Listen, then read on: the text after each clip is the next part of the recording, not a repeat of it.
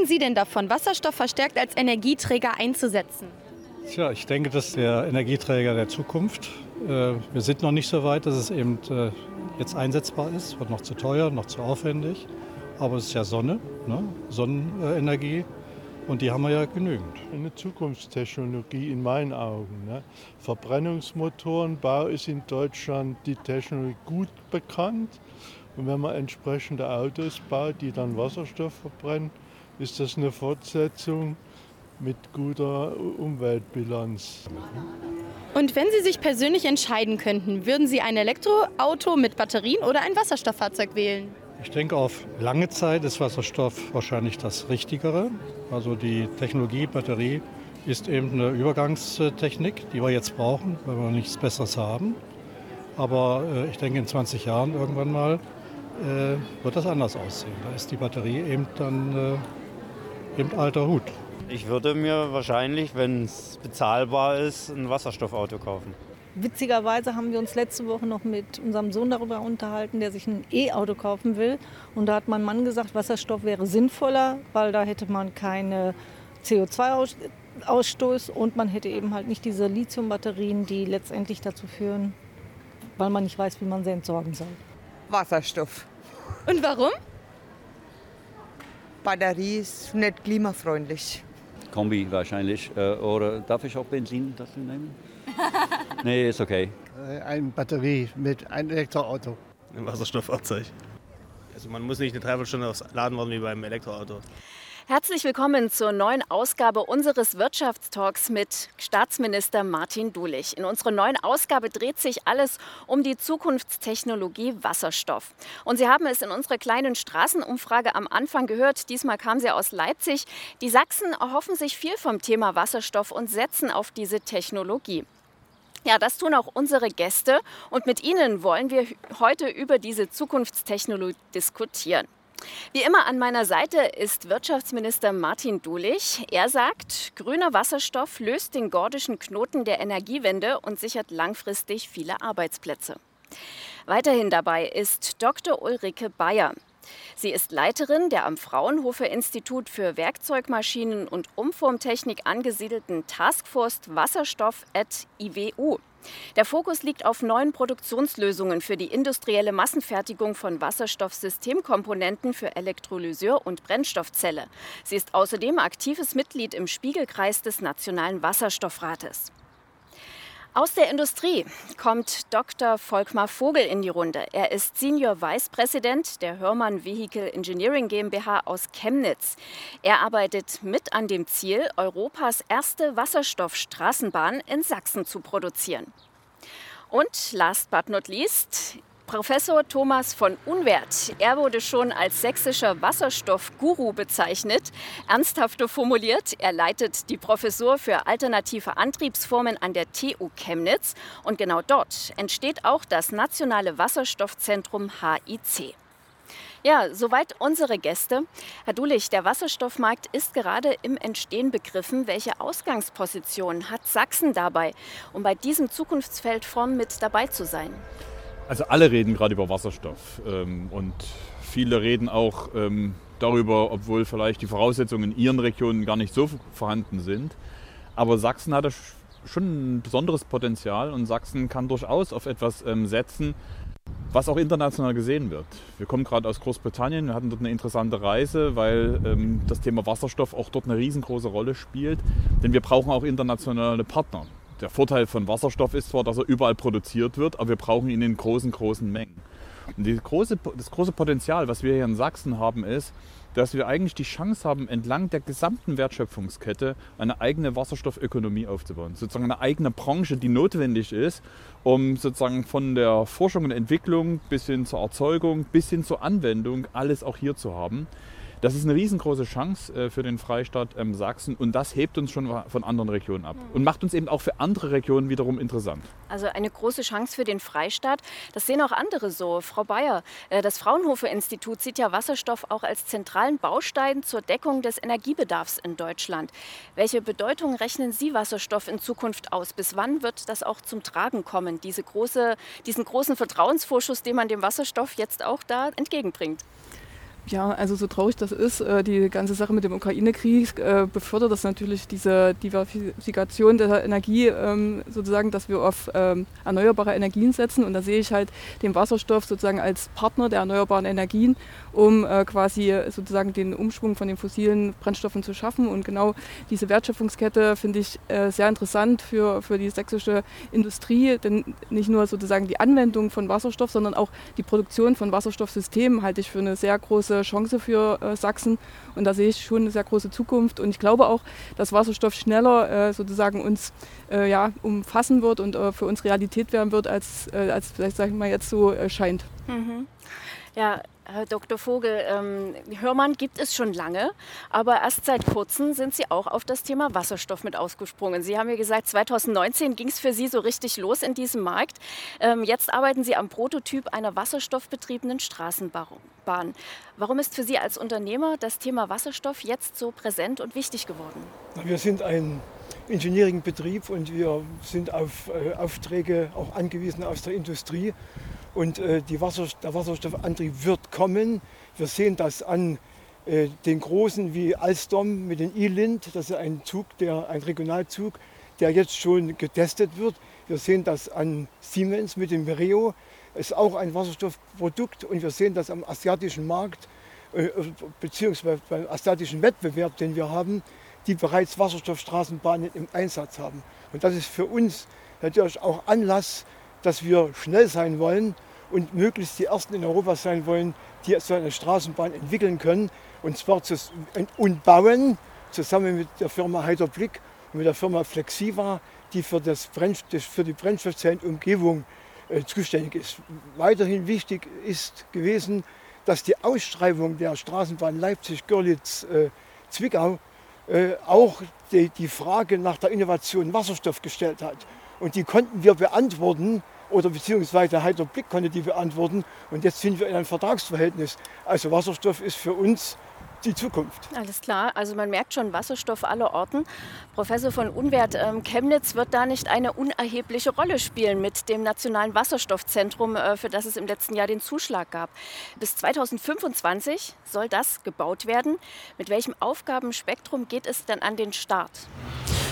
Die Aufgaben sind sehr breit gefächert. Wir haben tatsächlich im Wasserstoffbereich noch einige Herausforderungen, nämlich alles, was das Testen angeht, was das Prüfen, Zertifizieren angeht. Da gibt es tatsächlich in Deutschland, in Europa noch keine Stelle, die das übernimmt. Im internationalen Kontext sind wir also da im Wettbewerb hinten dran und es war wirklich sehr wichtig, dass wir eine solche Möglichkeit mit dem Wasserstoffzentrum nun endlich bekommen.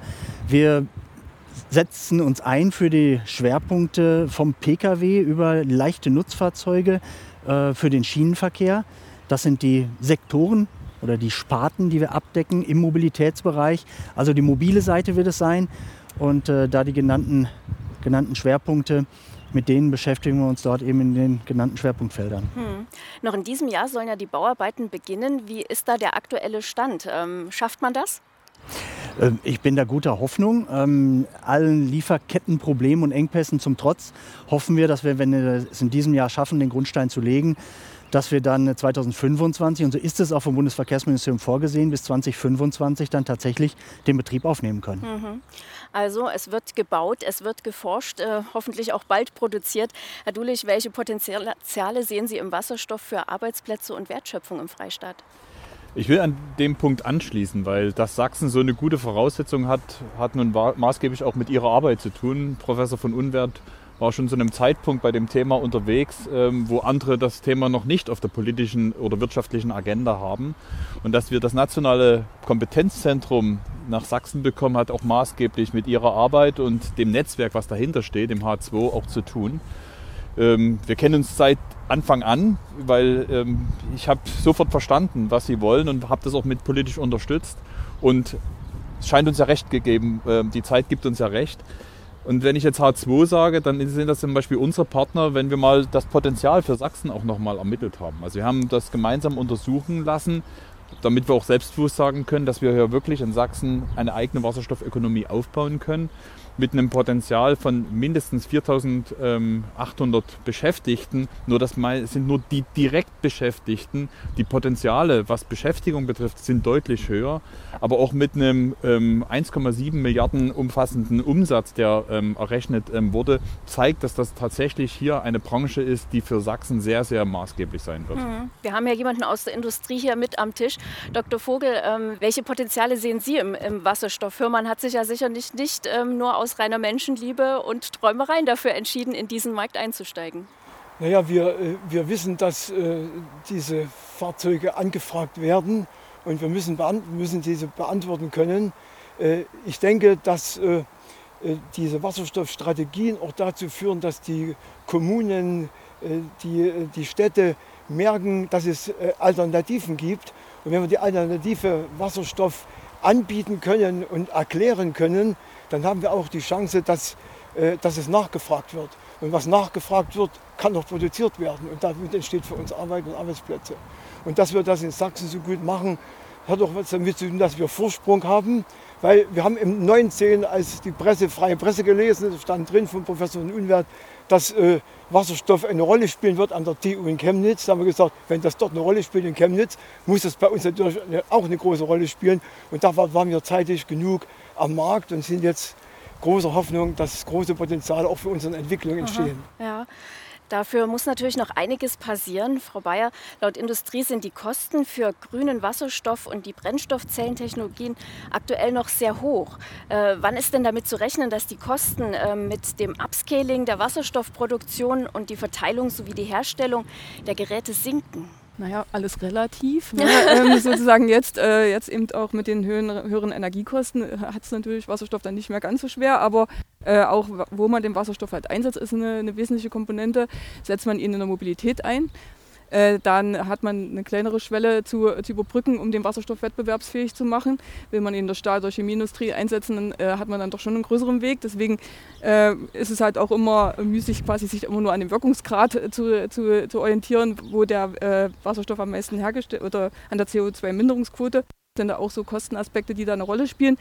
Aber äh, vielleicht zu Ihrer Frage, ähm, quasi, äh, ich denke, äh, der, die, die Wasserstoffherstellung wird, ähm, denke ich, in Deutschland und äh, in, ganz, in der ganzen Welt halt eine, eine, Rolle spielen und wird halt dafür auch sorgen, dass der, die Wasserstoffpreise quasi sinken.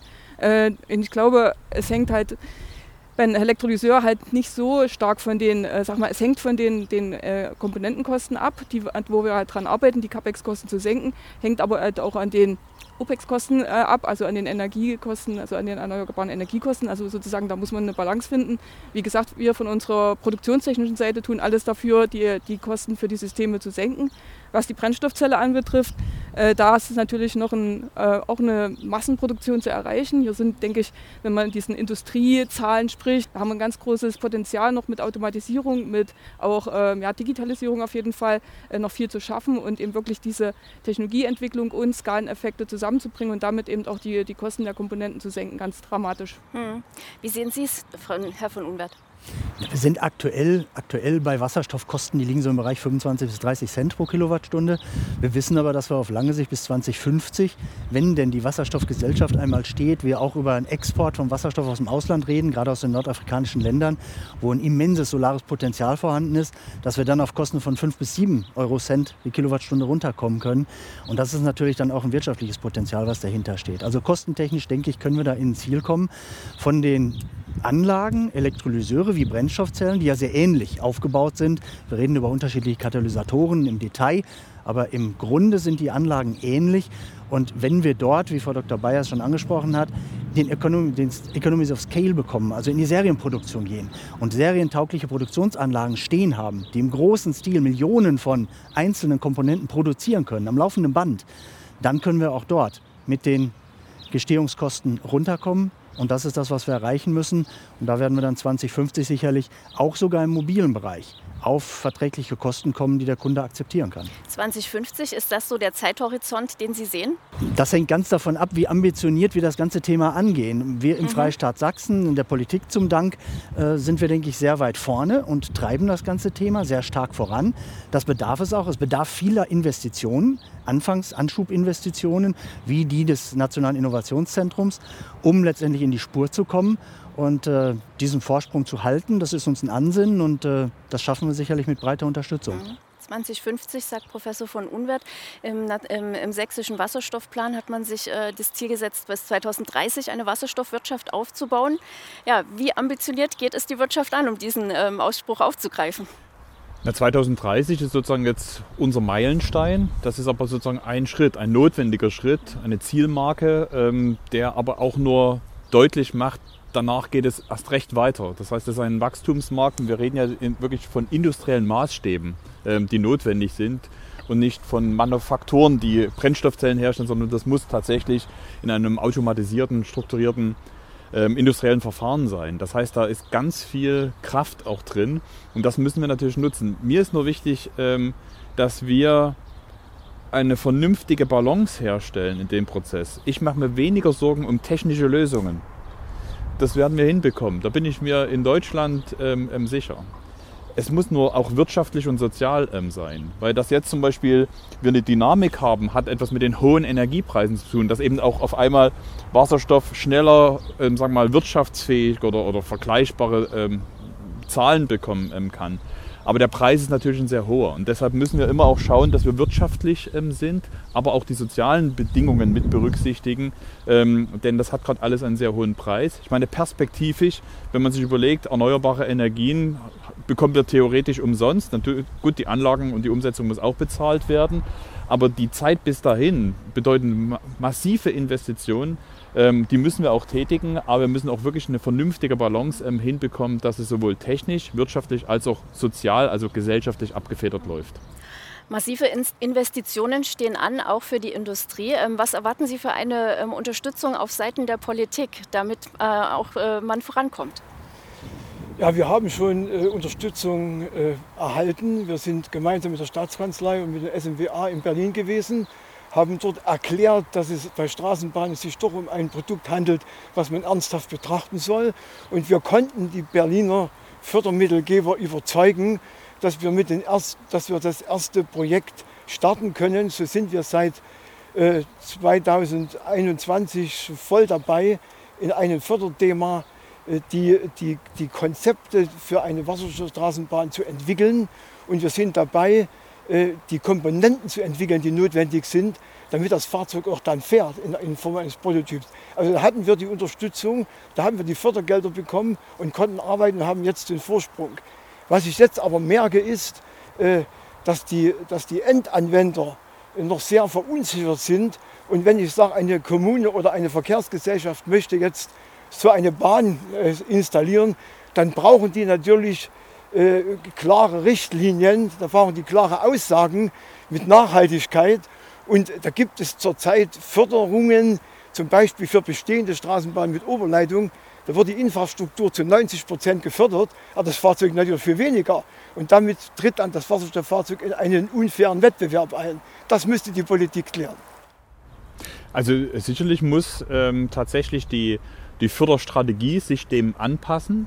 Ähm, aber wir reden ja jetzt nicht nur über die Frage von zum Beispiel Investitionen in kommunalen Straßenbau oder in ähm, die äh, ähm, Fahrzeugflotten, sondern wenn ich alleine den industriellen Umbau sehe, haben wir dort Milliardeninvestitionen auch vor, die gehen auch nur gemeinsam zu schultern. Das heißt, es ist sowohl ein großes Investitionsengagement der Unternehmen selber notwendig, aber auch ähm, die des Bundes und des Landes. Aber wir haben halt wirklich Größenordnungen vor uns, wo wir auch wirklich die Unterstützung der Europäischen Union benötigen. Und zwar weniger im finanziellen Sinne, sondern es gibt immer das Beihilferecht, was sehr viel Unterstützung ansonsten verhindert oder klar limitiert, was geht und was geht nicht. Aber die Europäische Union hat damals gesagt, wir brauchen in bestimmten Schlüsselbranchen, müssen wir mehr und besser investieren. Und da gehört Wasserstoff dazu, das sind die sogenannten IPCEI, e also das ist sozusagen der Rahmen, der sich verändert.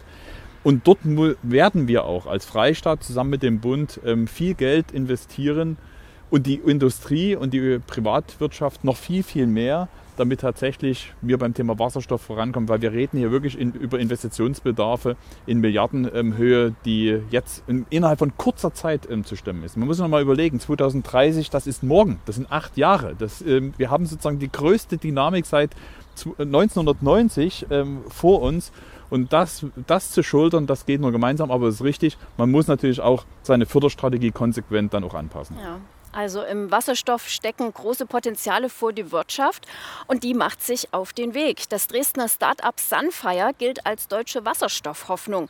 Dort werden Elektrolyseure für die Produktion von Wasserstoff gebaut. Wir haben mit Nils Aldag gesprochen. Er ist der CEO und einer der Gründer von Sunfire und wir haben gefragt, was ist sein Erfolgsgeheimnis? Das Start-up Sunfire aus Dresden gilt als Wasserstoff-Vorzeigeunternehmen in Sachsen. Erst vor kurzem hat RWE Sunfire einen Auftrag für die Errichtung eines Elektrolyseurs erteilt, also eine Anlage für die Erzeugung von Wasserstoff. Geführt wird das Unternehmen von Nils Aldag. Worin besteht sein Erfolgsgeheimnis? Also zunächst äh, besteht das Erfolgsgeheimnis von Sunfire darin, dass wir einfach zwei sehr, sehr gute Produkte entwickelt haben. Auf der einen Seite haben wir ähm, ein, eine Alkali-Elektrolyse, die robust ist und im großen Maßstab gebaut werden kann, die heute auch schon nicht mehr viel kostet. Und äh, insofern haben wir ein Produkt, das heute gut in die Zeit passt. Und gleichzeitig entwickelt Sunfire die nächste Generation Elektrolyse, die sogenannte Hochtemperatur-Elektrolyse. Und ich denke, die Tatsache, dass wir beide Produkte anbieten können, hat RWE, aber auch andere Industriekunden von, von Sunfire überzeugt. Das andere ist, dass Sunfire tatsächlich ähm, mit mittlerweile über 400 Mitarbeitern in der Lage ist, Projekte im großen Maßstab auch zu realisieren. Sunfire ist eines von vier sächsischen Unternehmen, die im Rahmen der nationalen Wasserstoffstrategie gefördert werden. Um die Produktionskapazitäten schnell zu steigern, hält Aldag in der Anfangsphase solche Förderungen für entscheidend. Also dafür muss man sich das Wachstum, das wir vor uns haben, ähm, kurz vor Augen rufen. Es ist so, dass die äh, heute im Jahr 2022 installierte Kapazität für Elektrolyseure etwa bei 500 Megawatt oder 0,5 Gigawatt liegt. Das Ziel der Europäischen Kommission alleine für Europa äh, liegt hingegen heute bei etwa 200 Gigawatt, die 2030 installiert sein sollen. Also von 0,5 auf 200 innerhalb von knapp acht Jahren. Äh, das ist ein Wachstum, ähm, für das die, die Windbranche beis beispielsweise ähm, etwa 30 Jahre gebraucht hat. Das heißt, ähm, das, das, äh, der, Bedarf nach Elektrolyseuren, der wächst rasant. Und dafür müssen Firmen wie unsere ihre Produktionskapazitäten beispielsweise äh, sehr schnell nach oben skalieren. Und bei dieser Hochskalierung, also mehr Produktionskapazität ähm, zu bauen, ähm, gibt es bestimmte Herausforderungen. Ähm, es, es, passieren Fehler, die, die in der Anfangsphase typisch sind. Und äh, dabei Unterstützung zu bekommen, also sowohl vom Bund als auch von Sachsen, ist für uns als Unternehmen, um diese Wachstumsphase, die, diese initiale Wachstumsphase gut hinter uns zu bringen, extrem wichtig. Bei Sunfire stehen alle Zeichen auf Wachstum, und zwar zum großen Teil in Sachsen. Das Team hat sich in relativ kurzer Zeit auf etwa 400 Leute verdoppelt und der Trend soll sich fortsetzen. Voraussetzung dafür sind natürlich neue Projekte. Sunfire ist sehr, sehr erfolgreich in den letzten zwölf Monaten gewesen, große Industrieprojekte für sich zu gewinnen. Sie hatten RWE genannt. Es gibt aber auch andere Projekte mit großen erneuerbaren äh, Projektentwicklern, die wir für uns gewinnen konnten. In Finnland, ähm, in, in, äh, in, anderen Orten von oder in anderen Regionen in Skandinavien, aber auch hier in, in Deutschland und, und eher dem zentraleren Teil von Europa. Das heißt, auch auf der Projektfront wächst Sunfire ähm, und, äh, und, und ich denke, wird zu einem echten sächsischen Wasserstoff-Champion. Vom Erfolg der Wasserstofftechnologie ist Aldag überzeugt. Klimaschutz und Energieunabhängigkeit sind für ihn die Gründe, warum jetzt Wirtschaft und Politik auf grünen Wasserstoff setzen sollten. Ja, Sunfire setzt also auf einen boomenden Markt die Produktion von Wasserstoff. Herr Lulich, welche Rolle kommt denn Wasserstoff äh, in Sachsen zu, wenn wir an die künftige Energieversorgung denken? Ähm, wo sehen Sie da Wasserstoff? Es wurde ja schon ausgeführt, dass es eigentlich um die Kombination geht. Also das heißt, der Wasserstoff und die erneuerbaren Energien werden, sind die maßgeblichen Treiber und wir, das ist ja auch unser Ziel. Also es geht gar nicht mehr um die Frage, ähm, ob wir das wollen, sondern wie und vor allem wie schnell. Das heißt, wir brauchen massiven Ausbau der Erneuerbaren und in Kombination mit dem Wasserstoff wird es zur zukünftigen Energie, ist das der zukünftige Energieträger für zur Energieversorgung der Zukunft. Und in Zukunft werden dann aber auch die ähm, Haushalte bzw. die Anwendungen, ob jetzt in der Mobilität oder eben auch in der Industrie, entscheiden können, ob sie direkt Wasserstoff oder direkt ähm, grüne Energie.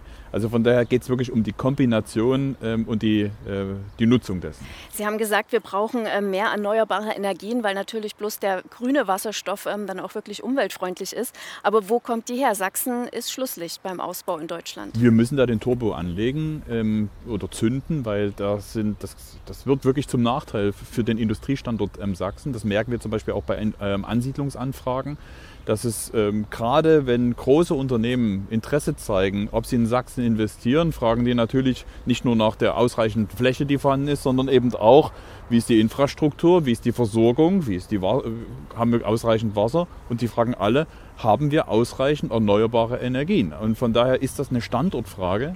Und der zweite Punkt, wir reden über die Transformation, die Veränderung unserer Industrie. Und ich will, dass Sachsen immer noch ein Industrieland auch bleibt, weil das sind gute Arbeitsplätze, das sind gute Bedingungen, die hier geschaffen sind. Das geht auch nur mit grünem Wasserstoff. Und ähm, deshalb, es ist auch eine Frage, wie wir Arbeitsplätze der Zukunft ähm, sichern. Und deshalb müssen wir massiv in, den, in die Erneuerbaren ähm, investieren. Trotzdem gehört zur Wahrheit auch dazu, auch sagen wir, Wasserstoff kann überall produziert werden. Das ist der Vorteil, dass es auch dezentrale Lösungen gibt. Aber bei dem Bedarf, den wir haben, egal ob in der Industrie, bei, in der Mobilität, wir werden ähm, auch im, aus dem Ausland ähm, entweder grüne Energie oder eben oder und grünen Wasserstoff ähm, importieren müssen. Denn man muss auch, auch schauen, wo es am besten wirtschaftlich produziert werden ähm, kann. Aber die Bedarfe sind enorm. Okay. Ähm, Sie haben gesagt, wir, wir brauchen einen, haben, werden einen enormen Bedarf an Wasserstoff haben. Ähm, wenn wir jetzt gerade mal auf das Datum gucken, 2030, Aufbau einer Wasserstoffwirtschaft in Sachsen. Ähm, wie hoch wird denn da der Bedarf an Wasserstoff sein? Kann man das abschätzen? Ja, es gibt einige Abschätzungen. Zum Beispiel der Nationale Wasserstoffrat sagt, wir werden 2030 einen Bedarf von etwa 110 Terawattstunden haben an grünem Wasserstoff. Wir können aktuell 57 Terawattstunden zur Verfügung stellen, zum großen Teil leider nur aus Erdgasdampfreformierung, aus der petrochemischen Industrie. Das ist das, was wir heute haben. Bis 2030 schätzt man aber nach einer Studie des Deutschen Verbands Gas und Wasser, dass wir 290 Terawattstunden, wenn wir diese ambitionierten Vorhaben für Elektrolyse alle umsetzen, die nationale Wasserstoffstrategie umsetzen, dass wir 290 Terawattstunden zur Verfügung stellen können. Das würde in jedem Fall reichen, um den Bedarf dann zu decken. Also ja, Ambitionen wieder mal im Vordergrund. Wenn wir das hinbekommen, dann sollte das reichen. Wenn wir die Importe, die Herr Dulich ja gerade angesprochen hat, aus dem Ausland, insbesondere aus nordafrikanischen Ländern, mit reinrechnen, dann könnten wir es schaffen, sogar 2030 schon bis zu 2000 Terawattstunden zur Verfügung zu haben. Ähm, man müsste also sehr intensiv in den Ausbau der Erneuerbaren eben in den solarreichen Ländern investieren. Das wäre dann 2000 Terawattstunden etwa das Doppelte, was Deutschland alleine bräuchte, um klimaneutral zu werden. Also durchaus vieles möglich, wenn denn angehen. da ein Spannungsfeld auf, weil wenn Sie jetzt gerade an Nordafrika denken, ähm, da gibt es wenig Süßwasser, aber viel Sonne. Also das äh, geht ja auch mit einher. Ähm, wo kommt dort das Wasser dann her? Salzwasser gibt es genug. Wenn Sie an die Küsten gehen, Sie können tatsächlich aus Meerwasser Elektrolyse betreiben. Etwas umständliche Verfahren, als es aus Süßwasser zu Leitet machen. Leitet da nicht der Wirkungsgrad zu stark? Der Wirkungsgrad geht etwas in die Knie, aber wenn Sie solare Energie kostenfrei zur Verfügung haben und die Sonne liefert uns das 3000-fache jeden Tag, was die Erde an Energieversorgung braucht, wenn es kostenfrei zur Verfügung steht, dann spielt der Wirkungsgrad ja eine Rolle, aber eine nicht mehr allererste Rolle. Ja, auch die Wasserstoffstraßenbahnen werden äh, zukünftig Wasserstoff benötigen. Ähm, welche Infrastruktur ähm, sehen Sie da? Was muss da eigentlich aufgebaut werden dafür? Die Infrastruktur für, Straßen, für Wasserstoffstraßenbahnen ist eine einfache Infrastruktur. Wir brauchen nur die Schiene und eine Tankstelle. Und dann brauchen wir eventuell noch im Betriebshof äh, eine Ausrüstung, um die, äh, diese Straßenbahn auch warten zu können. Also es vereinfacht sich die Infrastruktur für diese Bahnen. Das ist ein, auch ein großer Vorteil, das ist faktisch so ein Nebeneffekt. Mhm. Welche Mengen an Wasserstoff werden denn da gebraucht? Ja, also die Wasserstoffstraßenbahnen, die wir jetzt auch äh, konzipieren, die sind so ausgelegt, dass sie einen kompletten Tagesumlauf abdecken können. Also es wird einmal gedankt, einmal am Tag äh, eingeordnet gedankt und äh, das äh, muss für 100 bis 200 Kilometer reichen. Wir brauchen für 100 Kilometer äh, ca. 40 Kilo, äh, Kilogramm Wasserstoff. Äh, bei 40 Kilogramm Wasserstoff brauchst du äh, fünf Tanks, weil ein Tank, den wir, den wir konzipieren, 8 Kilo Wasserstoff aufnehmen kann. Der Tank ist dann 108 Kilo schwer. mal 5, das wird, also wird also eine schwerere Bahn. Das also muss, wo sparen Sie dann Gewicht? Dann sparen wir Gewicht, indem wir zum Beispiel ein Leichtbaudach konzipieren zurzeit, was genau 48 Prozent leichter ist als die jetzt bei Stahlbahnen. Also das ist hochinteressant und äh, die, die, die äh, Verkehrsgesellschaften und die Städte fragen, wie einfach ist das Ganze? Komm ich mit ein, kann ich nur einmal tanken? Kann ich den ganzen Umlauf schaffen? Äh, wie, wie schnell kann ich tanken? Bin ich in 15 Minuten fertig und so weiter? Das sind alles die Fragen, die wir auch beantworten können. Und die Straßenbahn wird das bieten können. Frau Dr. Bayer, das IWU forscht ja an Lösungen für die Herstellung und Speicherung von Wasserstoff. Vor welchen Herausforderungen steht man denn dabei? Ja, also wie gesagt, ich hatte ja schon gesagt, diese produktionstechnischen Themen ist äh, so das, das, was äh, Fraunhofer IWU äh, in Chemnitz äh, sozusagen vorantreibt. Und ähm, da gibt es halt sozusagen, und da, da will ich irgendwo nochmal so plädieren, man spricht halt davon, okay, wir brauchen so und so viel Terawatt, Terawatt und so weiter. Das heißt ja immer, wir brauchen so und so viel Elektrolyseure. Und wir haben aber diese, sag mal, die Produktionstechnologien noch nicht mal, um diese Elektrolyseure herzustellen. Es kommt mir immer so vor, wir sind bei Amazon alle unterwegs, ja, und man drückt da auf den Knopf und, äh, und die Elektrolyseure werden geliefert. So ist es ja nicht. Wir müssen ja erstmal die Produktionstechnologien entwickeln, um äh, sozusagen diese Elektrolyseure in dieser Masse herzustellen und dieser Qualität. Und ich finde, das ist halt auch was, was für Sachsen sehr gut passt. Wir sind Land des Maschinenanlagenbaus und wir können da auch sehr viel einbringen an Kompetenzen, müssen die halt nur so ein bisschen umswitchen, um eben diese, diese Wasserstoffsysteme eben herstellen zu können. Und das, denke ich, ist eine Herausforderung, praktisch die Unternehmen da abzuholen und zu sagen, auch zu zeigen, was für Potenzial ist und ein kleines bisschen Orientierung geben, Kompass geben und äh, sozusagen auch vielleicht auch in der einen oder anderen Weise zu unterstützen. Ich denke auch, das H2-Netzwerk hat da auch äh, sozusagen eine Rolle eingenommen, die da äh, beispielhaft ist. Und das sehe ich noch so als Herausforderung. Ich sehe es bei manchen Sachen gar nicht so sehr Forschung, sondern eher erstmal so die ganzen Sachen so, sag mal so vielleicht neu justieren. Okay. An was fehlt es konkret? Also was muss da jetzt konkret passieren? wenn ich das jetzt so sagen darf, wenn Sie so neben mir stehen. Ähm, so, also wir haben so ein Konzept entwickelt, Referenzfabrik äh, H2. Das heißt, wir wollen eigentlich äh, sozusagen eine, eine, Produktionstechnologie nicht äh, sozusagen aufbauen, dass wir da produzieren wollen, sondern wir wollen eine Referenz bieten, eine Orientierung bieten für die Unternehmen, zu zeigen, das sind sozusagen die Möglichkeiten, die sie einnehmen können. Also eine Art Technologiebaukasten, nicht quasi nur Massenproduktion oder nur super Qualität, sondern von allen sozusagen die Komponenten, die wichtigsten Bausteine, die wichtigsten Schlüsselelemente, sodass sich jedes Unternehmen, egal welche Größe und an welcher Stelle der Wertschöpfungskette, sich da einklinken kann, sich sozusagen wachsen kann und aber auch in dieser, Wert, in dieser Referenzfabrik anbieten kann. Also sozusagen Orientierung bieten, das finde ich halt total wichtig, äh, dass halt sozusagen äh, Sie hatten es auch vorhin schon gesagt, diese Schnelligkeit, das ist halt das, das, äh, das, die Sache.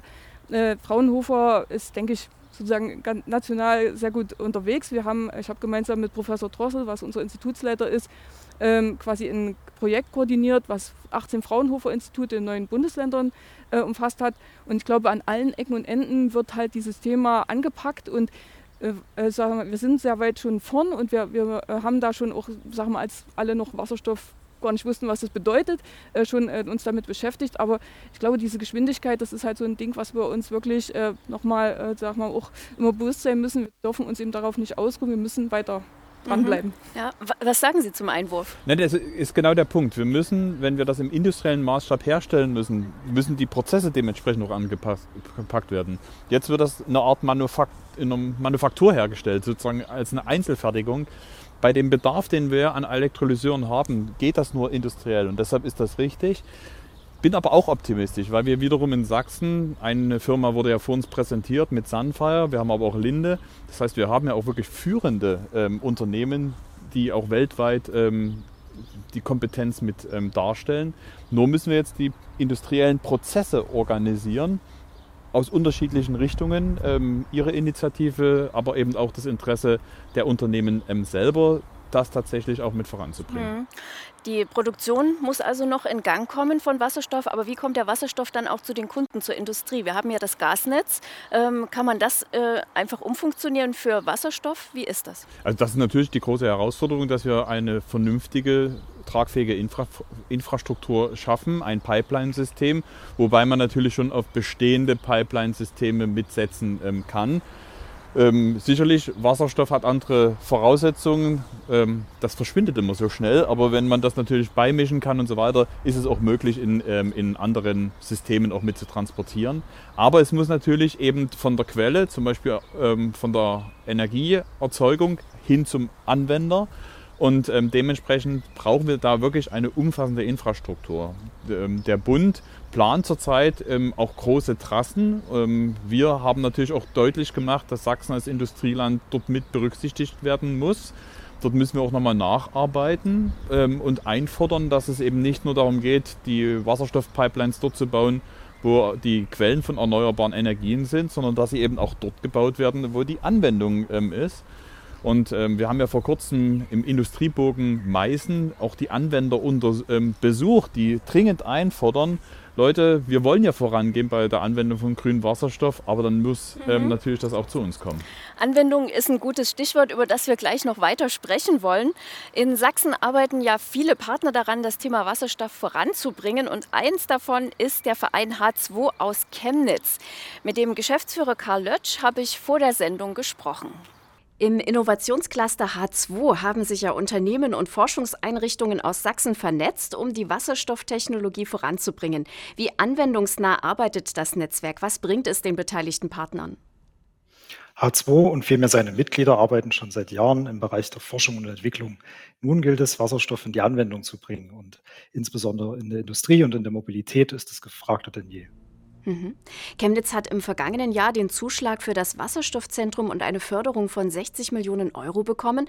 Welchen Schub bedeutet das für Forschungseinrichtungen und Unternehmen vor Ort? Das Wasserstoffzentrum HIC, Hydrogen Mobility Innovation Center, ist eine einmalige Chance, sowohl für uns, für die Stadt Chemnitz, für die Region und den Freistaat Sachsen. Die Unternehmen, die bekommen eine einmalige Möglichkeit, Technik ähm, zu testen, zu entwickeln und voranzubringen. Und ein solches Zentrum sucht seinesgleichen in Europa. Mhm. Wo sehen Sie konkrete Anwendungsmöglichkeiten für Wasserstoff? Wasserstoff ist für uns immer der Zehnkämpfer oder Marathonläufer unter den Energieträgern. Er ist vielseitig einsetzbar, speicherbar, er kann weit transportiert werden und Anwendungsfelder in der Industrie, in der Wärmeerzeugung und auch in der Mobilität sind ganz klar Felder, wo Wasserstoff pumpen kann. Mhm. Sagt Karl Lötsch, Geschäftsführer des H2 e.V. aus Chemnitz. Vielen Dank für die Informationen. Professor von Unwert, äh, Sie sind heute mit dem Wasserstoffauto gekommen, das, äh, mit dem Sie natürlich immer unterwegs sind.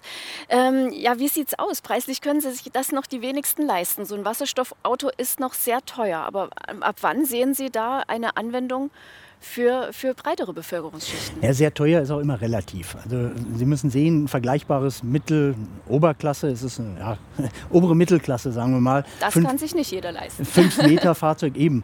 Aber das ist eben das schmale Angebot, was aktuell existiert. Leider sind uns die Japaner und Koreaner, sind den Deutschen da schon voraus und bieten diese Auto im Serien, Autos im Serienmaßstab an. Ähm, die können sie eben jetzt nur, die können sie nicht breit auswählen. Also es gibt eben kein Kleinfahrzeug. Sie müssen dann das nehmen, was es gibt. Und wenn Sie ein vergleichbares äh, Mittellassefahrzeug ja im Bereich äh, gleiche Größenordnung mit der entsprechenden Ausstattung nehmen, kommen Sie in einen ähnlichen Kostenbereich. Also, dass ein Brennstoffzellenfahrzeug aktuell noch so viel teurer ist, stimmt in erster Linie gar nicht, ist gar nicht wahr. Und wir können tatsächlich auch durch Serienprozesse und Weiterentwicklung der Technologie noch eine ganze Menge ähm, schaffen, was die Kostenreduktion angeht. Also sie können sicherlich noch kostengünstiger werden. Eine große Herausforderung ist, solche Systeme, Brennstoffzellensysteme, gerade eben im Kleinwagensegment zu positionieren. Warum ist das so schwierig? Weil wir schlicht sehr wenig Bauraum haben. Sie haben einfach wenig Platz. Und eine Brennstoffzelle ist tatsächlich, die braucht einen gewissen Bauraum, müssen Sie unterbringen. Dazu braucht man ein großes Auto und deswegen ist es noch mhm. teuer. Und wo gehen Sie tanken? Hat Chemnitz schon eine Wasserstofftankstelle? Hätten wir sehr gerne, leider noch nicht. Ähm, ich habe in allen vier Himmelsrichtungen eine Möglichkeit. Ich kann nach Leipzig, ich kann nach Hof, ich kann nach Dresden. Heute werde ich hier noch tanken. Oder eben in Merane, das ist 20 Kilometer von uns. Lässt sich also bewerkstelligen. Deutschlandweit ist es viel einfacher. Wenn man auf weiten Strecken unterwegs ist, findet man nahezu alle 100 Kilometer eine Tankstelle. Und bei einer Reichweite von 500 bis 600 Kilometern ist das wirklich überhaupt kein Problem, sich nach München, nach Berlin oder wo auch immer hin in Deutschland zu bewegen. Ja, also Sie Vorreiter hier bei der Mobilität in Sachen Wasserstoff. Herr Dulich, wo sehen Sie Anwendungsbereiche von Wasserstoff in Sachsen? Na, ich sehe perspektivisch in allen Anwendungsbereichen die Möglichkeit, Wasserstoff einzusetzen. Aber auch hier werden wir sicherlich ja, aufgrund der Kapazitäten, die notwendig sind, auch durchaus Prioritäten setzen müssen. Oder ähm, die Industrie setzt auch äh, Prioritäten. Wir haben es in der Automobilindustrie ja gesehen. Sie haben ja darauf hingewiesen, dass in Asien, also in Japan, Korea, das Thema Wasserstoff in der Mobilität eine ganz andere Rolle spielt. In Deutschland hat man die Entwicklung schlichtweg verschlafen. Ähm, und deshalb hat man, ähm, um überhaupt die Klimaziele einzureichen, alles dann auf die ähm, elektrogestützte Batterie ähm, ähm, gesetzt. Beim Thema Logistik spielt das sicherlich nochmal eine andere Rolle, egal ob jetzt im ÖPNV oder für lange Strecken. Also dort wird es sicherlich eher nochmal zum Tragen kommen. Aber wir werden eben auch gerade beim Umbau der Industrie, ich hatte ja schon den Industriebogen in Meißen angesprochen, dort sind mehrere Stahlwerke dabei. Wenn ich an die chemische Industrie denke, also auch dort, wo energieintensive Unternehmen ähm, sind, da werden wir wirklich grünen Wasserstoff ähm, benötigen in Größenordnungen. Und es ist eben nicht ausgeschlossen, Sie hatten ja schon darauf hingewiesen, die Brennstoffzelle, das ist nochmal, hat einen anderen Platzbedarf ähm, und so weiter. Es kann auch sein, dass ähm, irgendwann mal auch die Brennstoffzelle in einem Haushalt stehen wird und dort eben ähm, zur Anwendung kommen wird. Also von daher, die Anwendungsbreite ist äh, sehr, sehr groß. Aber ähm, ich denke, man wird in den nächsten Jahren und Jahrzehnten sehen, welche Prioritäten dort auch gesetzt werden müssen und die Klimaziele zu erreichen, denke ich mal, wird man vor allem auch für den Umbau der Industrie große Kapazitäten mhm. benötigen. Sie haben gerade die Stahlindustrie angesprochen, besonders energieintensives äh, Gebiet. Ähm, da soll Wasserstoff helfen, CO2-neutral zu werden. Wie weit ist man denn auf diesem Gebiet? Das ist tatsächlich eine große Herausforderung, ist aber auch eine Wettbewerbsfrage. Denn ähm, wir haben ja in den letzten Jahren schon erlebt, dass die, der Stahlmarkt nicht gerade fair ist, dass preiswerter oder billiger Stahl aus ähm, China kommt. Wir werden also auch nur konkurrenzfähig sein, wenn wir unsere Industrieprozesse umstellen beim Thema Stahl, aber eben auch zu fairen Bedingungen. Nicht ohne Grund gibt es deshalb einen nationalen Stahl, eine nationale Stahlallianz. Auch wir in Sachsen haben die. Und gerade unsere Stahlindustrie sind diejenigen, die am meisten auch mitdrücken, wenn es darum geht, ähm, die Voraussetzungen für sie zu schaffen. Sowohl in der Regulatorik, also sozusagen die Regeln müssen für sie auch stimmen, dass es überhaupt wettbewerbsfähig ist, als auch beim ähm, Umbau ihrer Industrieanlagen. Ich war sehr beeindruckt, als ich ähm, bei meiner Reise mal mir das vor Ort anschauen konnte ähm, die Unternehmen selber möchten zum Beispiel dort, wo zurzeit noch Gas eingesetzt werden, Stück für Stück eben Wasserstoff einsetzen, sind aber auch sehr interessiert an Forschungsprojekten, weil auch geklärt werden muss, welche Auswirkungen der Einsatz von Wasserstoff auf Material hat. Also das heißt, da ist auch noch ganz viel zu tun, um auch denen die Sicherheit zu geben, dass der Einsatz von Wasserstoff nicht nur ökonomisch für sie sinnvoll ist, sondern eben auch ähm, ihre Prozesse und ihre Produkte ähm, sozusagen befördert. Mhm. Ja, wir gucken mal auf die Wasserstoffstraßenbahn. Das wäre natürlich auch ein Anwendungsbereich hier in Sachsen. Ähm, aber wo macht sie Sinn? Warum nutzt man nicht gleich den Strom aus der Oberleitung? Warum geht man den Umweg über den Wasserstoff? Na, wenn man den Strom aus der Oberleitung nutzen möchte, braucht man eine Oberleitung. Äh, es gibt aber auch sehr viele Anwendungsfälle, wo keine Oberleitung da ist, wo keine Oberleitung gebraucht wird oder wo keine Oberleitung sein darf. Und in all diesen Fällen ist die Wasserstoffstraßenbahn eine Alternative. Mhm. Haben Sie, wie haben Sie das, äh, welche Orte haben Sie da in Sachsen zum Beispiel ausgemacht? Was wären also, da Möglichkeiten? Wir sind im Gespräch äh, mit Leipzig und mit Görlitz. Und äh, es ist man dort, man kann die Bahn anwenden, vor allen Dingen wenn man in neue Gebiete fährt, wo, wo neue Strecken entstehen, wo ich also eine neue Infrastruktur habe, ohne dass ich den ganzen Fahrrad investieren muss. Und äh, das ist zum Beispiel, Leipzig macht sich Gedanken, die, Süd, die Seen im Süden zu, zu, zu erfassen über die sogenannte Südszene. Da sind wir im Gespräch mit Leipziger Verkehrsbetrieben, beziehungsweise die mit uns. Und dann in Görlitz, äh, die Nachbarstadt, das Koreletz, muss auch erreicht werden. Dort gibt es keine Oberleitungen. Das kann man nur ohne Oberleitung erreichen. Also da ist auch Interesse da, das einzusetzen. Und dann gibt es Städte, die noch gar keine Straßenbahn haben und die überlegen, jetzt Stadtbahnen einzuführen. Und dort ist es ganz, ganz äh, äh, an der Tagesordnung, das Thema Wasserstoffstraßenbahn in den Vordergrund zu bringen. Denn wir brauchen die gesamte teure Infrastruktur nicht. Also was man ja, Entschuldigung, was man ja merkt ist, es geht nicht um das Entweder-Oder. Es geht darum, dass für den richtigen Anwendungsbereich die richtige Antriebstechnologie gefunden wird. Es wird, weil das eine ist die Frage, ob die Voraussetzungen dafür da sind, überall die Infrastruktur zur Verfügung stellen oder braucht man hybride Lösungen, braucht man Lösungen ohne, ohne ähm, ähm, Draht. Ich meine, der, der direkte Strom ist immer noch trotzdem der beste, das meint auch die Deutsche Bahn, aber trotz alledem wird es auch Strecken geben, die wir nicht vollständig elektrifizieren können, wo dann zum Beispiel Wasserstoffzüge ähm, sinnvoll ähm, sind. Man sieht es aber auch im Luftverkehr. Das ist gar nicht so einfach, weil Wasserstoff aufgrund seiner Dichte halt auch sehr, sehr schwer ist. Also von daher wird es auch weitere Energieträger geben. Diskutiert man über Ammoniak oder andere äh, Möglichkeiten. Also von daher, es geht nicht um entweder oder, sondern wirklich für, die richtige, äh, für den richtigen Einsatzgebiet die richtige Antriebstechnologie oder die richtige Technologie zu finden. Experten sind sich ja durchaus uneins, ob die Wasserstoffstraßenbahn eine effiziente Lösung ist, weil dort, wo man Schienen bauen kann, kann man auch meistens eine Oberleitung bauen. Wie, wie sehen Sie es? Ja, ganz so einfach ist es meistens nicht. Dr. Vogel lacht auch Sie schon. Einspruch Sie brauchen für einen Kilometer eine Million. Genau. Also Infrastrukturkosten. Die Frage, Frage nach der Effizienz ist ja nicht die alleinige. Es stellen sich dann eben auch Fragen nach der Wirtschaftlichkeit, stellen sich Fragen manchmal auch ganz schlicht nach der Machbarkeit. Ist es denn überhaupt möglich? Und Sie dürfen den Endkunden nicht vergessen. Jetzt geht es wieder etwas mehr in den Straßenverkehr. Es gibt auch Fälle, wo der Endkunde einfach die reine Elektrifizierung gar nicht möchte, aus verschiedenen Gründen weil es zu lange Betankungs-, Befülldauern, Nachladedauern mit sich bringt.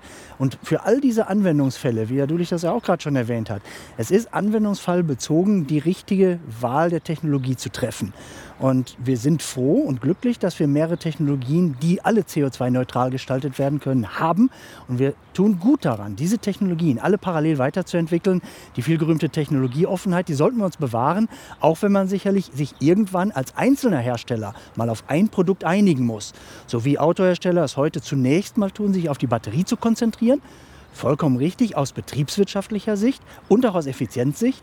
Aber wenn alle anderen Faktoren auch eine Rolle spielen und Kunden kommen, die sagen, ich möchte kein Batterieauto, ich kann damit nicht leben, ich will damit nicht leben, gehen Sie in den Transportsektor, Logistik, jede Stunde, die ein Truck steht, kostet Geld. Das darf er nicht.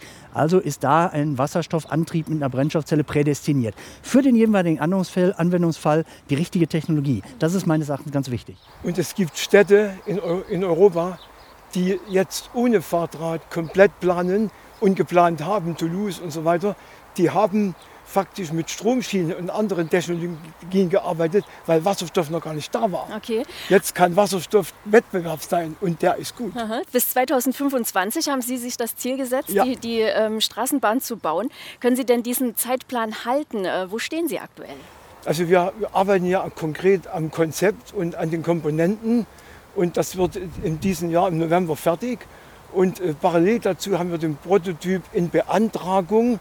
Wenn es also jetzt äh, mit der Projektskizze, mit dem Antrag funktioniert und wir können 23 starten, dann sind wir 25 so weit, dass die Bahn fährt.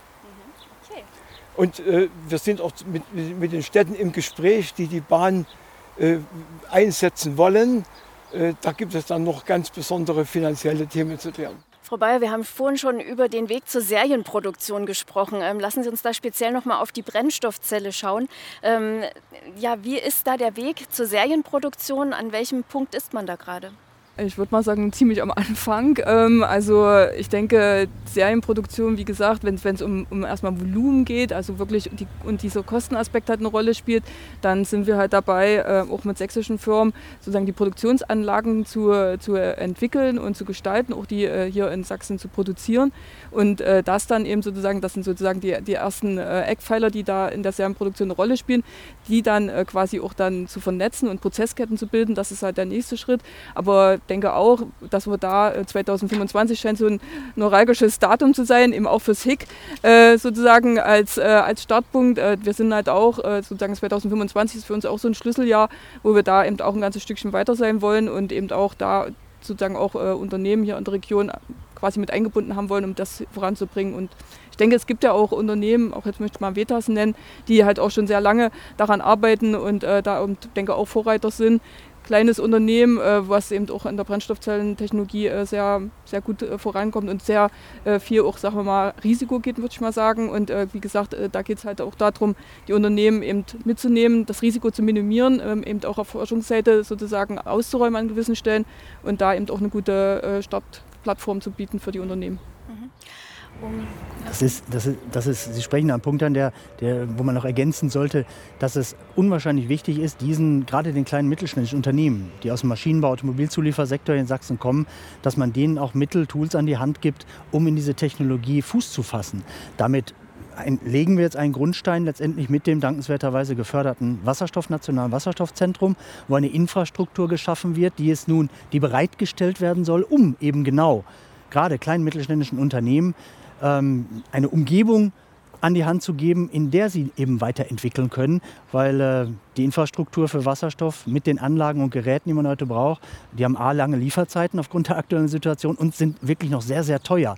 Und das kann sich nicht jeder leisten. Und äh, da hilft uns Gott sei Dank auch die Politik ganz intensiv durch eben Fördermaßnahmen, die gezielt darauf hinwirken, dass wir hier unseren Mittelstand stärken. Das ist tatsächlich auch ein, ein, weiterer Grund, warum wir sagen, dass Sachsen bessere Voraussetzungen ähm, hat, weil die Transformation in der Automobilindustrie ist ja in Sachsen massiv vorangetrieben worden, weil wir eben auch Vorreiter bei der Elektromobilität sind. Hat aber natürlich massive Konsequenzen für die Zulieferindustrie.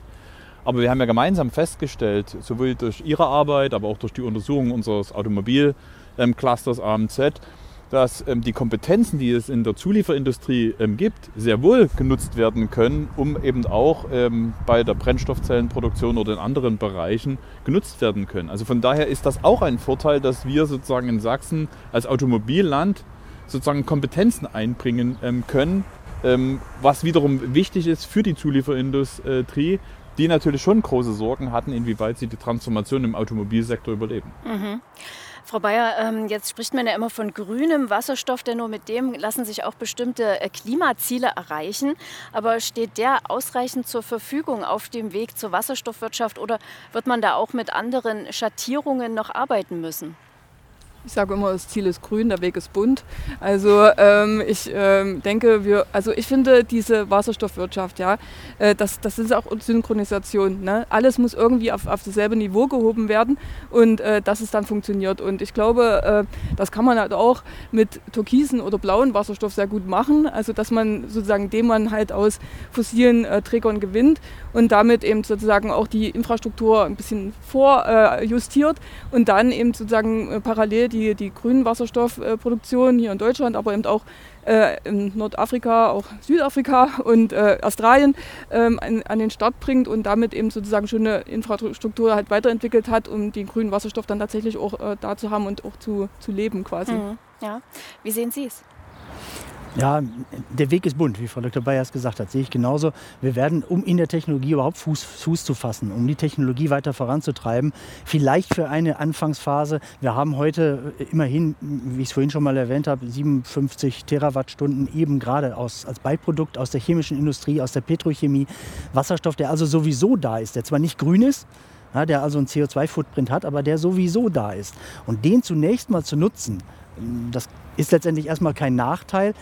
Auf lange Sicht muss es definitiv grün werden, aber der Weg dahin, der muss vielfarbig sein. Es wird alleine von heute auf morgen nur mit dem Grünen einfach nicht machbar sein, alleine weil die Elektrolysekapazitäten schlicht nicht da sind. Wir müssen das aufbauen, das kostet nun mal Zeit und Investitionen und diese Zeit zu überbrücken, um aber was tun zu können, das ist, glaube ich, sehr wertvoll, dann auf die Quellen zurückzugreifen, die schon da sind. Mhm. Der Weg ist bunt, die Wissenschaft ist sich einig, aber wie lang ist der Weg, Herr Dulich? Ähm, was schätzen Sie ab? Ja, ähm, es, sag mal, gerade durch diesen furchtbaren Krieg in der Ukraine sind wir doch noch mal sowas von konfrontiert ähm, worden, ähm, unsere eigene Souveränität sicherzustellen. Das heißt, ähm, es geht gar nicht um die Frage, wie lang, sondern wie schnell. Und ähm, wir reden gerade über massive Investitionen, über eine, einen Transformationsprozess. Von daher heißt es, die Dynamik, die jetzt da ist, schlichtweg zu nutzen und eben auch zu potenzieren. Weil wir stehen am Anfang, und zwar nicht technologisch, sondern tatsächlich im industriellen Sinne das auch umzusetzen. Und ähm, von daher heißt es eben auch, die Prioritäten zu setzen. Also ähm, es geht nicht mehr um das Klein-Klein. Wir müssen, glaube ich, deutlich machen, was die Schwerpunkte sind, die oder die Prioritäten, die wir setzen müssen, wenn wir eben auch als Industrienation, egal ob jetzt als Industrieregion Europa oder als Industrienation Deutschland oder als Industrieland Sachsen, eben auch in den nächsten Jahren erfolgreich ähm, sein wollen. Weil es, äh, ich meine, am Schluss geht es um das Ziel, dass Menschen hier glücklich und zufrieden leben und arbeiten können. Dass sie hier ihre Arbeit ähm, haben. Und das bedeutet den Menschen aber auch die Sicherheit zu geben, dass die gesamten Veränderungen in ihrem Sinne passieren, weil Veränderungen machen Angst. Aber ihnen zu sagen, nee, wir, wir müssen jetzt die Dinge ähm, tun, damit du eben auch sicher sein kannst, dass du auch noch in Zukunft Arbeit hast, dass du hier gut und sicher leben kannst. Das ist eben das, was wir auch mit übersetzen müssen, weil wir dürfen nicht nur über technische Fragen ähm, reden, weil wir reden über Menschen, über das, was ähm, das mit denen macht. Ähm, und deshalb ist es auch wichtig, denen zu erklären, worum es gerade ähm, geht ähm, und nicht nur über Wasserstoff zu reden, sondern über, darüber, was das für sie konkret heißt. Gleich sprechen wir noch über die Zukunftschancen von Wasserstoff. Zuvor lassen wir aber noch einen anderen Akteur aus Sachsen in Sachen Wasserstoff zu Wort kommen, Professor Norbert Menke. Er ist Geschäftsführer der Sächsischen Agentur für Strukturentwicklung. Professor Menke, wie kann Wasserstoff dabei helfen, den Strukturwandel in den sächsischen Braunkohlerevieren zu bewältigen? Wasserstoff ist ja nicht nur ein Modethema, sondern ist vor allen Dingen ein Zukunftsthema. Und in Zukunft ist es ein wichtiges Infrastrukturelement, wirtschaftsnahe Infrastruktur, um die Versorgung der Zukunft sicherzustellen. Insofern ist es ein ganz wichtiges Thema der Entwicklung in den äh, Revieren. Mhm. Viele Akteure in Sachsen beschäftigen sich ja bereits mit dem Thema Wasserstoff. Was sind denn erfolgversprechende Projekte, die Sie auch unterstützen wollen? Ja, wir haben ja zwei ähm, sehr interessante Wasserstoffcluster, wie wir das nennen, äh, sowohl im Lausitzer Revier wie insbesondere auch im mitteldeutschen Revier. In der Wasserstofferzeugung, in der Verteilung von Wasserstoff über zukünftige Wasserstoffnetze und auch auf der Verbraucherseite. Und äh, wir begleiten zum Beispiel Projektinitiatoren, die große Wasserstofferzeugungsanlagen installieren wollen. Da geht es heute noch um ja, ähm, die Wirtschaftlichkeitslücke zu ähm, handhaben. Äh, wir sehen aber auch äh, interessante Projekte, klassische kommunale Unternehmen, die zum Beispiel ihre Gasleitungen umbauen wollen, dass sie in Zukunft wasserstofffähig sind. Mhm. Wie unterstützen Sie denn Projekte bei der Finanzierung und Förderung? Ja, beim Wasserstoff ist es wie mit vielen anderen Infrastrukturvorhaben. Ähm, Vorhaben, sie sind sehr kapitalintensiv. Das heißt, sie, brauchen eine ganze Menge Geld. Und das gilt für den Aufbau von Erzeugungskapazitäten, für den Umbau von Leitungen und auch äh, dort, wo wir gegebenenfalls unterstützen können, damit ähm, Wasserstoff äh, in den Verbrauch gehen kann, also für Mobilität, für die Wärmebereitstellung oder auch ähm, für äh, die Stromerzeugung. Und äh, unsere, unser Fokus geht darauf, natürlich Förderinstrumente, insbesondere natürlich auch aus dem Investitionsgesetz äh, Kohleregionen äh, bereitzustellen, aber auch aus anderen Förderprogrammen, den Blick auf andere Förderprogramme zu wenden. Und zum Zweiten schauen wir auch, wo wir mit klassischen Finanzierungsinstrumenten helfen können, sodass wir aus einer Mischung kommen zwischen Finanzierung und Förderung. Wichtiger Partner an der Stelle für uns die Sächsische Aufbau- und Förderbank, die ja auch, mit der wir da sehr eng zusammenarbeiten. Ja, vielen Dank, Professor Menke, für diese Informationen. Ja, wir gehen in unsere Schlussrunde und hier wollen wir uns nochmal mit den Visionen und den Zukunftschancen von Wasserstoff äh, beschäftigen. Wo geht es hin? Dazu nochmal eine Frage an unsere Teilnehmer. Ja, Professor von Unwert, inwieweit hat Wasserstoff 2030 den Automobilmarkt verändert? Äh, Wasserstoff wird den Automobilmarkt definitiv verändert haben. Wir reden heute über einen Antriebsmix der Zukunft, den es zu erwarten gilt. Wir reden heute selbstverständlich sehr stark polarisiert über Batteriefahrzeuge, einfach weil der Markt jetzt da ist und weil die Produkte fertig sind. Äh, wir sehen aber gerade im Schwerlastverkehr, auch bis runter zu den leichten Nutzfahrzeugen, eine stärkere Diversifizierung. Überall da, wo man höhere, Energiedichten, höhere Leistung braucht, schwerere Fahrzeuge hat, äh, bis in den Bahnbereich auch da im maritimen Bereich, sogar im Flugbereich erkennt man Ambitionen, mehr auf Wasserstoff oder eben daraus erzeugte Basiskraftstoffe zu gehen. Ähm, wir werden in Zukunft dann bis 2030 sicherlich einen gesunden Antriebsmix haben, denn man wird feststellen, wenn wir in der breiten Masse gehen, also wirklich über, wir reden weltweit über 1,5 Milliarden Fahrzeuge, wenn wir alle die elektrifizieren wollen, wird kein Weg daran herumführen, dass wir neben der Batterie noch eine zweite Technologie brauchen. Für all die Anwendungsfälle, wie ich es vorhin schon mal erläutert habe, die eben nicht alleine mit einer Batterie auskommen. Und dann werden wir ein Antriebsmix-Portfolio sehen, was natürlich noch aus Verbrennungsmotoren besteht. Das muss uns auch klar sein, dass sicherlich in den nächsten 20 Jahren die Verbrennungsmotoren, die heute fahren, zum großen Teil noch nicht verwertet worden sind, sondern noch laufen. Vielleicht auch in anderen Ländern auf dieser Welt, so wie es heute eben der Fall ist. Wir werden Batterien sehen im großen Stil, überall da, wo es sinnvoll und machbar ist. Und wir werden auch Wasserstoff- und Brennstoffzellen sehen, bin ich fest von überzeugt. Ein Antriebsmix, sagen Sie. Welches Kuchenstück nimmt sich da der Wasserstoff raus? Was schätzen Sie? Zunehmend. Wir sind jetzt bei homöopathischen Stückzahlen. Wir haben in Deutschland, ich habe es gerade noch mal recherchiert, 1100 zugelassene Brennstoffzellenfahrzeuge. Das ist gegenüber jetzt einer knappen Million Batteriefahrzeuge wirklich marginal. Aber wenn die Infrastruktur dann kommt, die muss kommen, genau wie bei der Ladeinfrastruktur, ohne die wird es nicht gehen. Wenn die Infrastruktur dann da ist, äh, dann wird sich spätestens im Schwerlastbereich was tun. Es wird sich im Busbereich was tun. Wir haben einige Busflotten, gerade in Großstädten, Berlin, Hamburg, bereits laufen, in Europa ganz zu schweigen. Und äh, im Pkw-Sektor wird, wenn der Wasserstoffmarkt denn dann einmal aufgegangen ist und der Wasserstoff auch verfügbar ist und die Infrastruktur da ist, dann gibt es eigentlich keinen Grund, warum man nicht auch in den Anwendungsfällen, wo sich der Kunde das wünscht, auch im Pkw mit Wasserstoff fährt. Mhm. Okay, also wird es Ladesäulen- zunehmend immer größer werden. Mhm. Ladesäulen in der Stadt zu installieren, ist nicht ganz einfach. Wird es beim Wasserstoff einfacher? Da die Infrastruktur für Wasserstoff gestaltet sich tatsächlich A einfacher und sogar in der breiten Masse wirtschaftlicher. Weil sie müssen mit jedem Batteriefahrzeug, das sie auf die Straße bringen, etwa linear ansteigend einen Ladepunkt schaffen, einen zusätzlichen. Außer in den Fällen, wo sie zu Hause laden können, das sind so Ausnahmen. Aber sie müssen eine wachsende Infrastruktur haben, je mehr Fahrzeuge in den Markt kommen. Beim Wasserstoff brauchen sie einmal eine flächendeckende Infrastruktur, so wie wir es heute von Benzintankstellen kennen. Und wenn die steht, dann war es das. Und dann können sie damit leben. Okay, wir werden sehen. Super. Ähm, Herr Vogel, welche Rolle spielt die Wasserstoffstraßenbahn 2030 für den öffentlichen Nahverkehr? Ja, also viel Hoffnung, dass äh, es für sehr viele Planungen 2030 gibt, mit der Städte und Gemeinden Wasserstoffstraßenbahnen einzusetzen. Ich bin aber auch sicher, es wird äh, Einsatzfälle geben und es wird einen Durchbruch geben, weil die Infrastrukturen äh, doch einen wesentlichen Anteil haben werden für die Entscheidung, weil es dann doch geringere Kosten sind.